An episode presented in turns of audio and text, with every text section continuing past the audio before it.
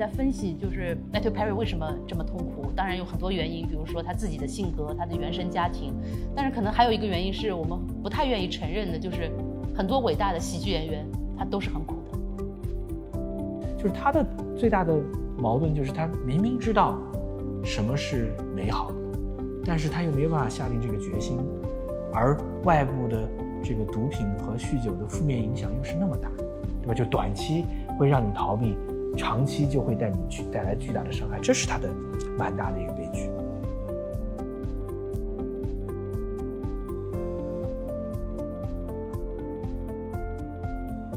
欢迎来到晨读时间，今天还是我跟海云，我们聊一下大家都特别熟悉的《老友记》的 Chandler。那不幸的是，Chandler 在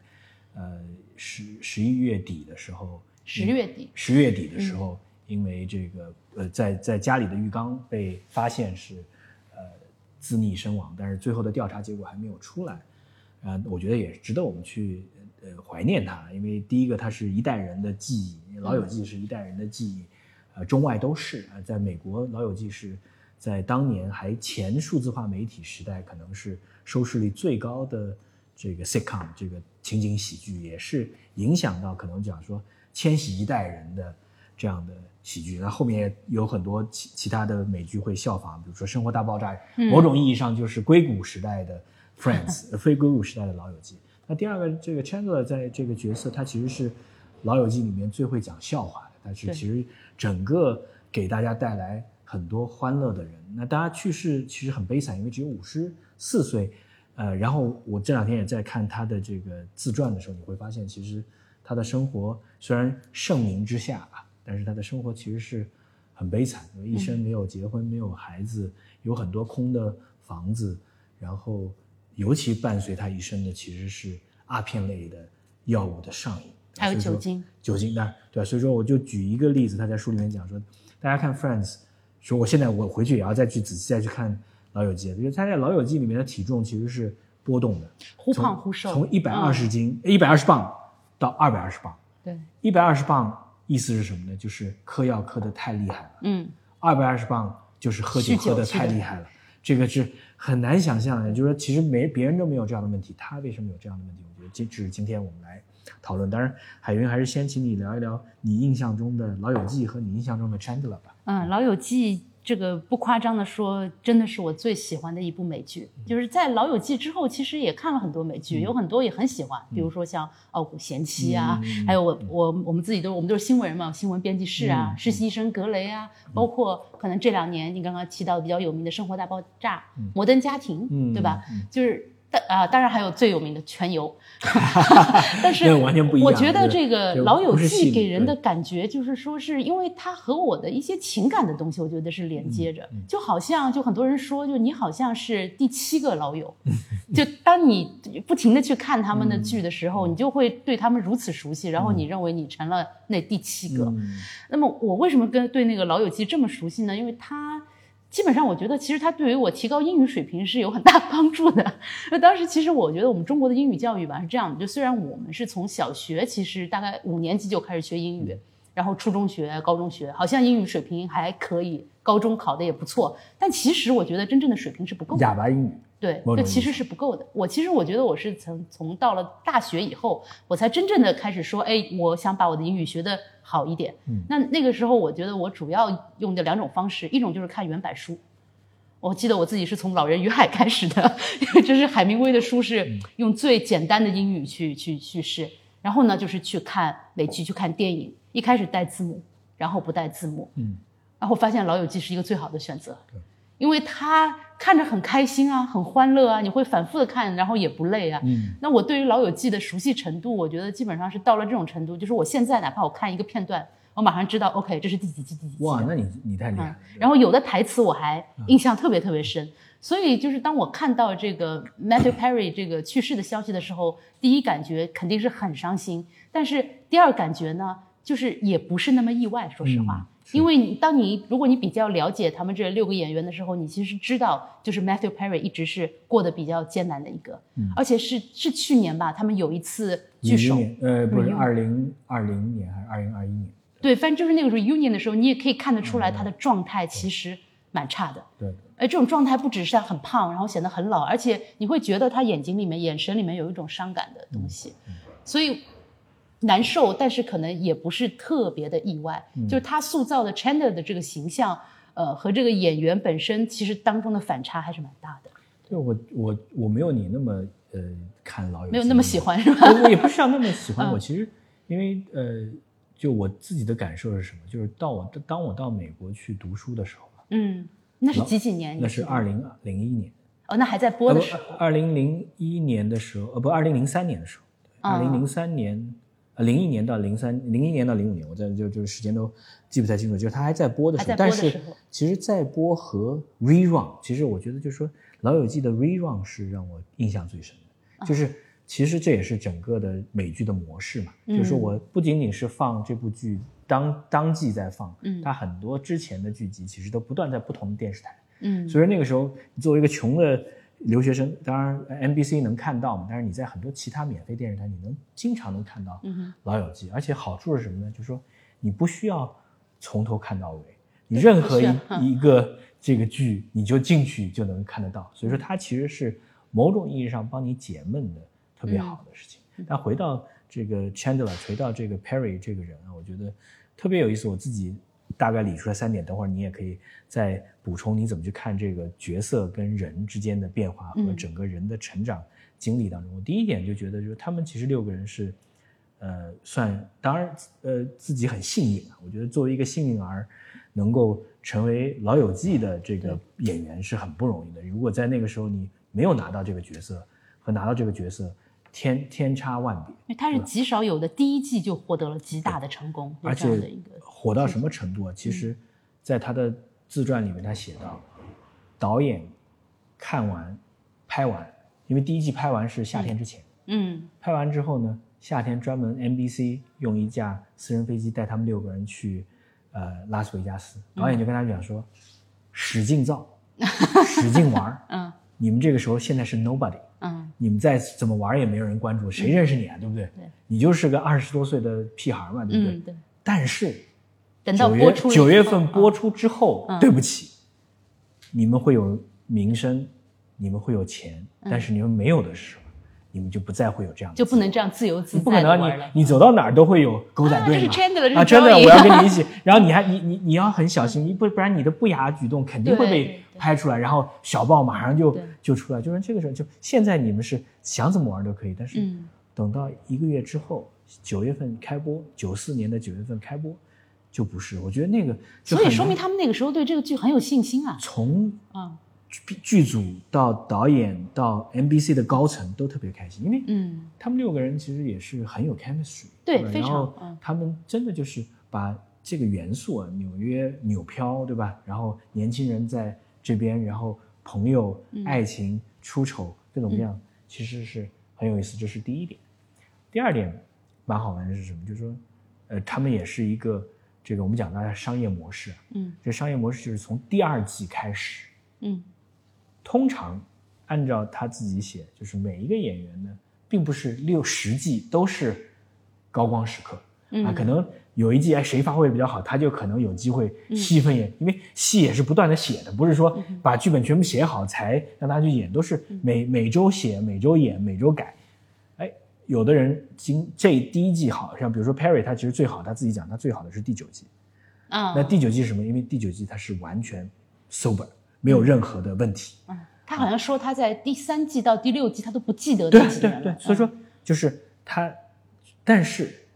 在第二季的时候，呃，演 Joey 的是 Joey 吧？叫、嗯。不是 Joey，另外那个叫男男生，另外一个男生。David 就是演演那个就是 Ross 嘛。Ross 啊，那就 David 嗯。就跟他们讲说，跟大家一起来说，我们能不能同进退？啊，对。就是说，呃，我们可能每每每每一段时间，可能谁演的好，就是薪酬是那时候演演的好的嗯人，如果说你单独去谈，你说我要加薪，别人多少我不不，他说我们既然是 friends，我们同进退，我们大家六个人片酬是一样片酬是一样的，对这个很有名，这件事情很有名。然后就这样到第九季，你知道他们一季一集100片酬万美一百万美元，100万美元第十季是一百一十万美元。嗯在第十季的时候是，呃呃，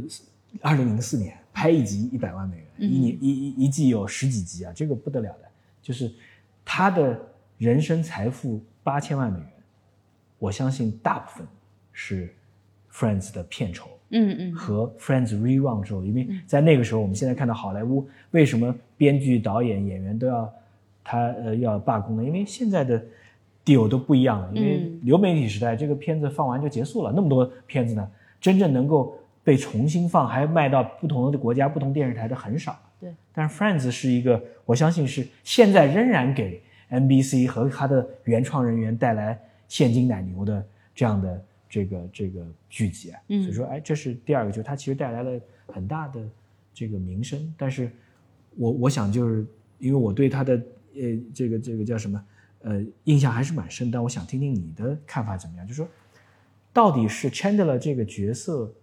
是不是他就定型了？因为我我们其实，在看 Friends 的时候，我一直有这感觉，就是六个 Friends 里面，其实只有一个，只有 Rachel 是走出了 Friends 的角色，就是他回头他就名气更大了。他他会他会有更多的就演艺事业是不断在向上走，嗯但是剩下五个人其实某种意义上都被 Friends 的角色所定型了，对就是 Friends 就是他们演艺生涯的高点，对他们很难后面走出，而 Chandler 是更是如此。嗯我不知道你怎么去看，就是说这样的特别呃火爆的美剧，为什么它能塑造一个人，但是同时又能够定型一个人？我觉得这个现象其实也很常见吧，嗯。应该说，就是这个出道即巅峰的这个情况是有的。中国举一个可能不太恰当的例子，就是比如说六小龄童，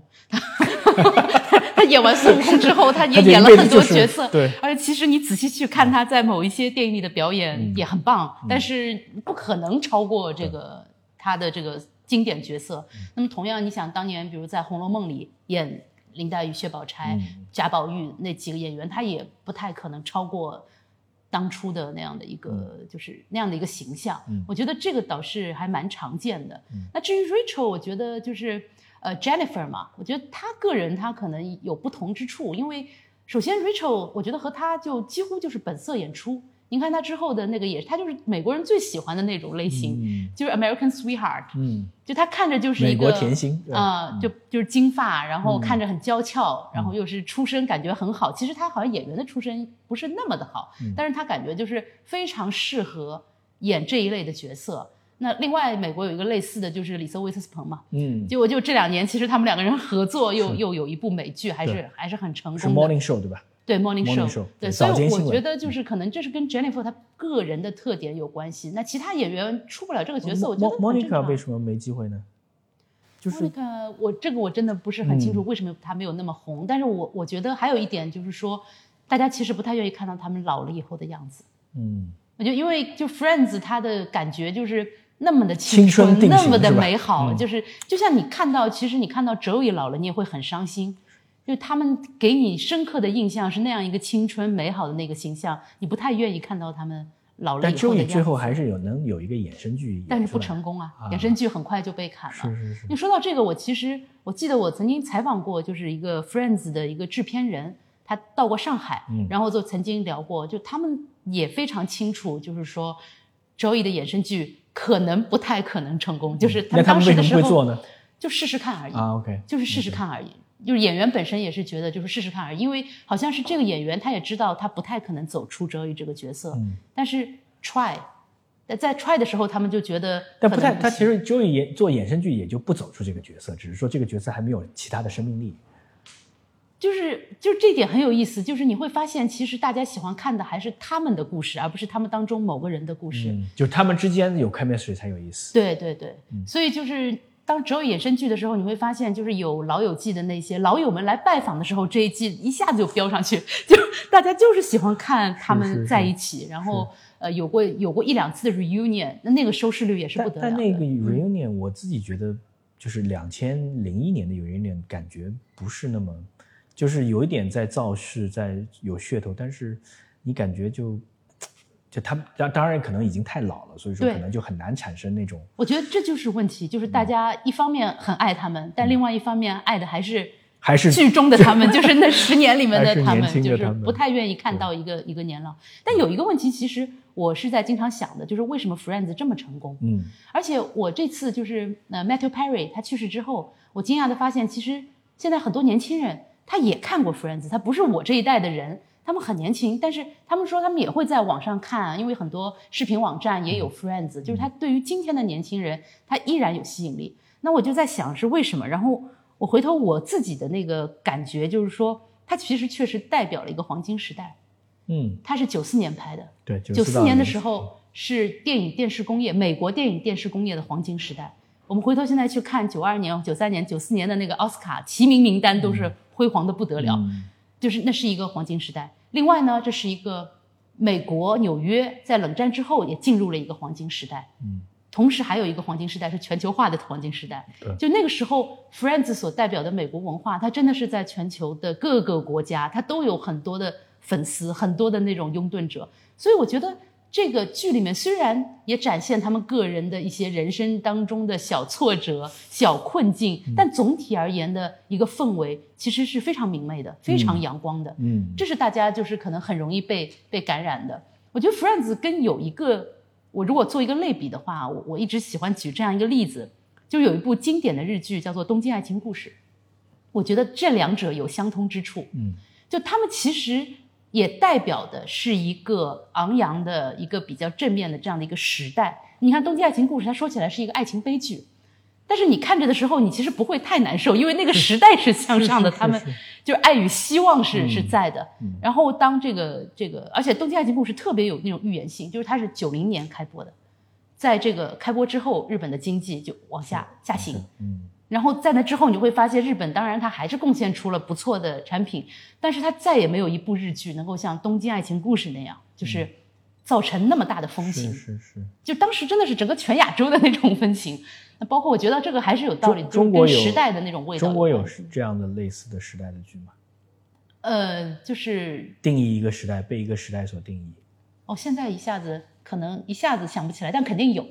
我觉得肯定，但中国喜欢拍历史剧。但是就是好像这种年轻人的，就某种意义上，你说《我爱我家》也是对情景喜剧，也是不是受到 Friends 的影响？会还是说之前的这些，呃，当然美剧这样情景剧很多啊，然后他们会会开始做这样的。但是其实你会你会发现，情景喜剧在中国就是昙花一现。哦，对，不在中国，我觉得我可以举一个例子是《武林外传》啊，《武林外传》对，我觉得《武林外传》是能够代表那个它也算是情景情景喜剧吧，但是就是后面就没有了。嗯，就中国为什么没有情景喜剧的土壤？情景喜剧本身就是像英达这样的人，就是很轴的，然后他非要搞，然后搞出来的这样的一个东西。但是我觉得，如果像英达这样的这种人，他不再搞了，那么就可能就没有没有人去去愿意搞，因为情景喜剧他对演员、编剧的要求都太高了。对对，编剧的要求特别高。对对，演员其实也是。然后我就记得，就我们继续说 Chandler，就当时，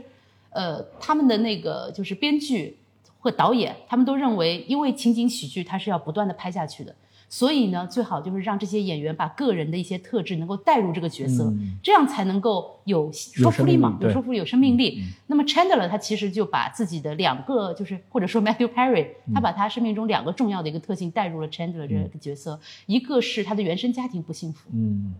另外一个就是他确实是在不舒服的时候就会说笑话。就这这两个性格其实很重要，对于就是说 Matthew 也好，或者说是对于 Chandler 也好，而且我觉得这也是他能够特别打动观众的一个很重要的元素，就是大家其实能够感知得到他的那种尴尬，然后他用一种玩笑来掩饰自己，就是这种感觉。对，但是他我觉得就是说，如果读完他的自传，你就会发现他真的是很早就有悲剧的色彩，而且这个悲剧就他是在在第三季的时候就已经去。Rehab 去接第三季他瘦的好厉害，对对，他他说他第三季的下半季那是他第一次因为毒品上瘾而出问题，而且他的这个毒品，当然他之前有很多酗酒的这个问题啊，这个其实我们不谈了。但是，呃，他书里面我觉得让我一下子对阿片类的危机有更深刻的影响，就是很简单，他自己在因为有名了就可以接一些电影拍摄，那在电影拍摄在那个。呃，胡佛大坝前面这个湖上面，他去开摩托艇，然后出事故，扭伤了，那医生就给你开止疼药。啊，是。就这这些，就是你你现在回想，就是说这些阿片类药物的这些这个做做推广的人啊，就是说滥用止疼药这件事儿，这这点我也是我在美国非常惊讶的一点，害害害人。然后他完了。他可能，我觉得他对自自我控制还是有很大的，这是他最大的弱点。就他吃一片，一周之后他可能吃两片，嗯一个月之后他可能吃十片，嗯，然后在最三个多的时候月三个之后吃五五十五片，对，太吓人了。嗯就吃一片到三片到十片，你都可以找不同的医生帮你开。那你嗯我可以跟十个医生，我我很疼，对吧？五十五片不可能。就在他的书里面说，五十五片意思意味着什么？五十五片意味着说，你的这个整个人的 full time job，你每天一早起来想到的，就就是是开药开药，嗯对吧？喝酒也是一样的。嗯他喝酒，他在某一个片场去拍戏，然后旁边他自己知道自己没有自控力，所以说旁边总会有一个秘书跟着他，有一个助理跟着他，就防止他去喝酒。他他说他自己只要一个人待着就会出出出问题，但是他还仍然能会打电话给酒店说你帮我在这个浴缸里面放一瓶伏特加，嗯伏特加，嗯然后他一晚上一瓶伏特加喝掉。嗯然后第二天早晨到片场，他就其实是状态非常差。喝酒的人想要保持清醒，只能再喝酒。嗯，就是，但是你不可能在片场喝酒，就在在片场，要么这个呃讲话的时候是说话口齿不清，要么呃拍着拍着他就在旁边睡着了。嗯你想想，这是一个什么样？这这还是在第三季、第四季的时候啊！我觉得这是他的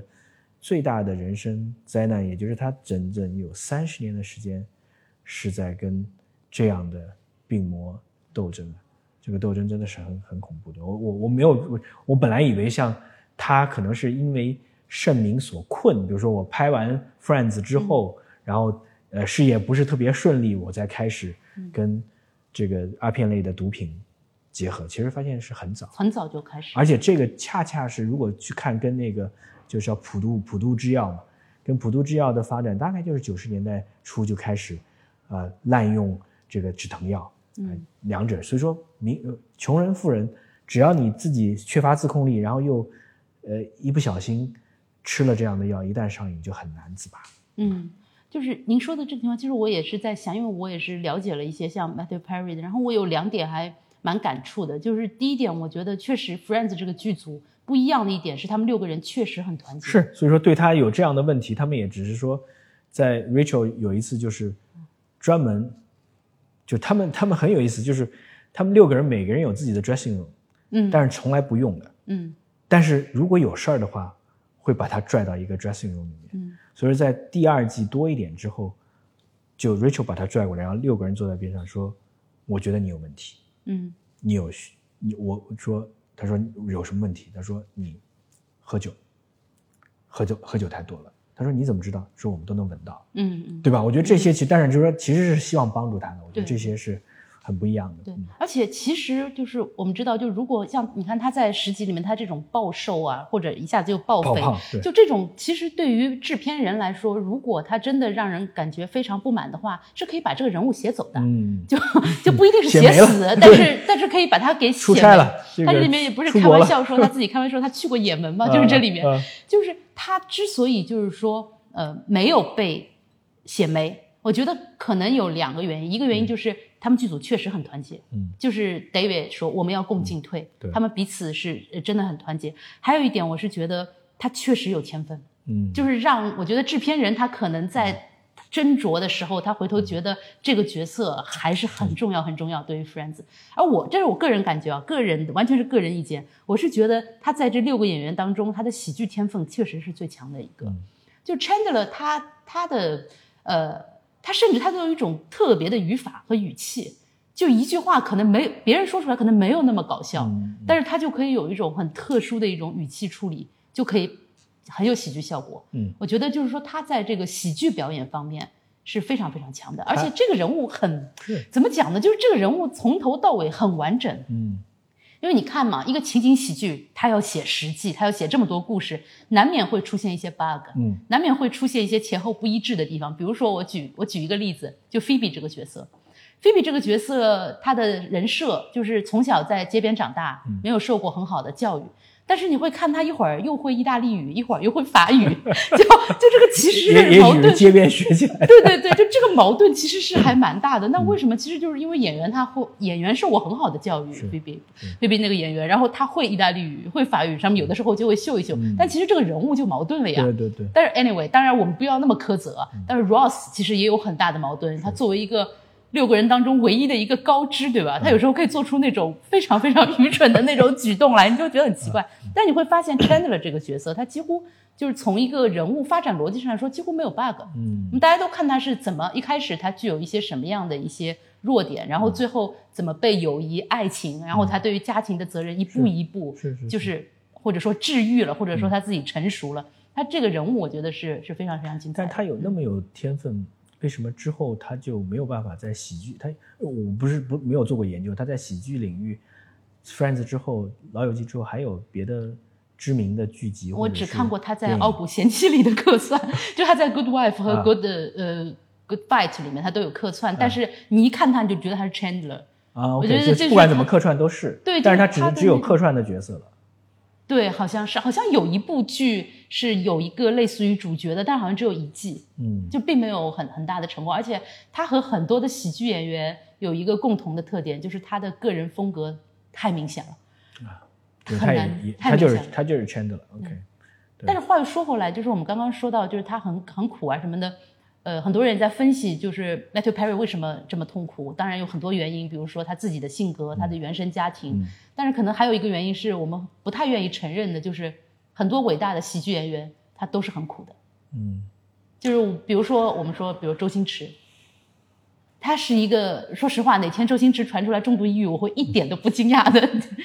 就 是他要把欢乐带给别人，把郁闷留给自己嘛。嗯，其实你仔细想想，喜剧演员他要琢磨的是怎么才能让人发笑，嗯然后在这个琢磨的过程中，他其实他一定会领悟到人性当中一些非常黑暗的东西。嗯，那么这些东西对于我们来说，我们可能就是我们笑就笑了，我们并不去研究，是但是这是他们的专业，他们成天研究的就是这个。嗯所以很多喜剧演员其实都是很抑郁的。对，我觉得他的悲剧就在于他在呃自传里面特别写他成名刚刚 Friends 刚刚火之后，他就跟茱莉亚·罗伯茨的啊这个爱情故事，而且这个爱情故事写得很美妙。为什么呢？因为茱莉亚·罗伯茨要上这个呃做客串，这 Friends 第二季做客串是在 Super Bowl 超级碗的那个晚上放。那罗伯茨的就提一个要求说，我要认识 Chandler，嗯我才会来客串。那就开始，那说怎么认识呢？然后他们俩就开始了，在一个前互联网，这个二零一四一一五年，呃一一九一四一九一19年互联网还没有20还没有普及，嗯就至少邮件还没有普及，嗯对吧？呃，也没有手机也没有普及，只是大哥大的时代，所以说变成是一个，他们要通过 fax machine，通过传真机来互相了解。嗯，就是每天他们到高潮的时候，每天可能相互发很多个传真，嗯。然后直到某一天，他接到一个传真，他就他会他他自己有一个习惯，就是他也是很喜欢玩嘛，对吧？晚上出去玩，但是可能以前是夜店，可能玩到十一二点一点，他可能十点不到十点就跑回家，又要蹲在那个 收传真，传真机间看看有没有一个传真过来，然后直到他某一天收到一个传真，他就他要给他的朋最好的好友去看，说是不是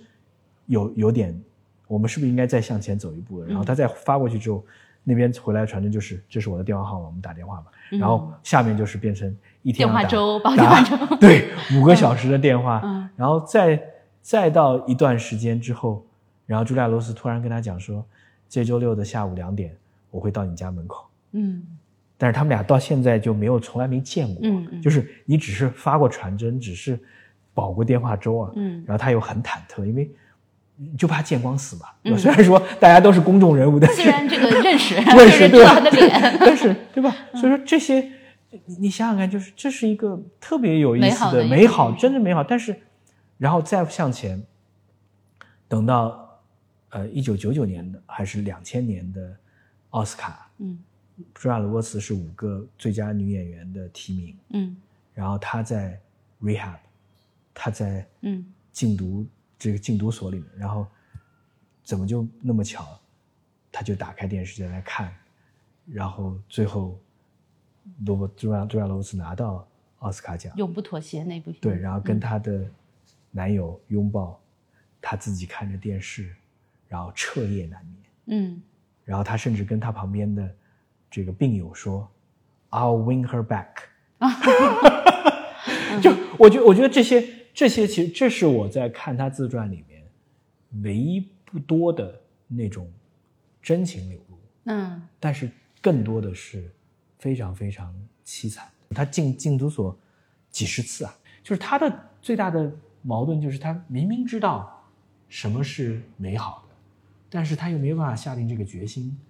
而外部的这个毒品和酗酒的负面影响又是那么大，嗯对吧？就短期会让你逃避，长期就会带你巨带来巨大的伤害，这是他的蛮大的一个悲剧。对，我觉得 Matthew Perry 的这个死讯给人的一种特别难受的感觉，就是在提醒你生活不是童话。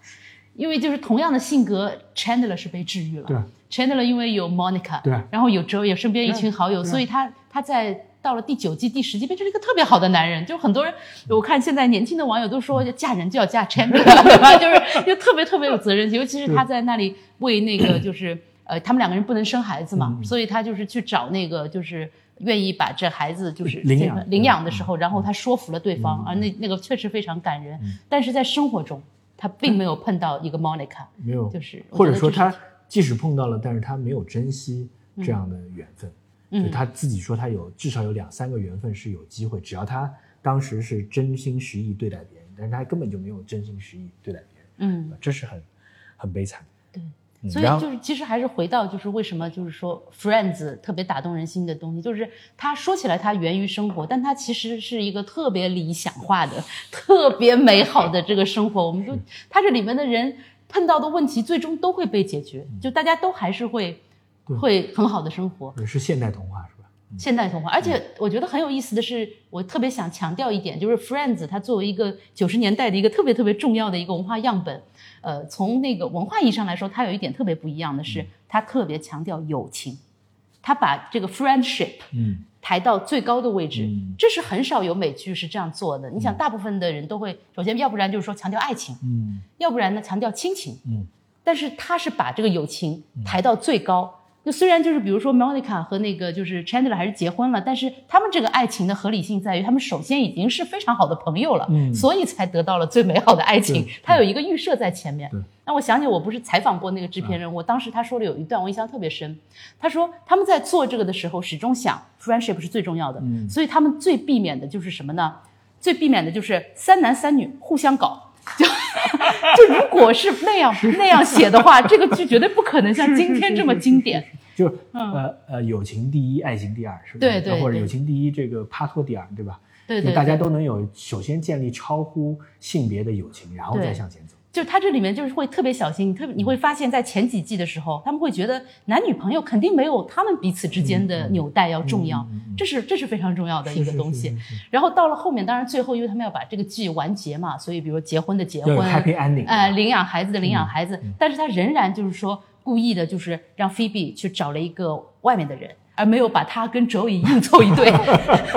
因为不因为对，因为这样的话就会就他当然可以这样写了，但这样写的话可能就会就和他们的初衷离得比较远，他们就会说觉得嗯，我们还是要最重要的一点就是友情。嗯。就是我觉得这个是很有意思的，因为呃，对于这个你你如果你仔细去想一想的话，你会想这三个最重要的感情，友情、爱情、亲情这三个相比的话，你会发现其实这个是最符合现代精神的，友情是最符合现在。不是友情的保质期是最长的。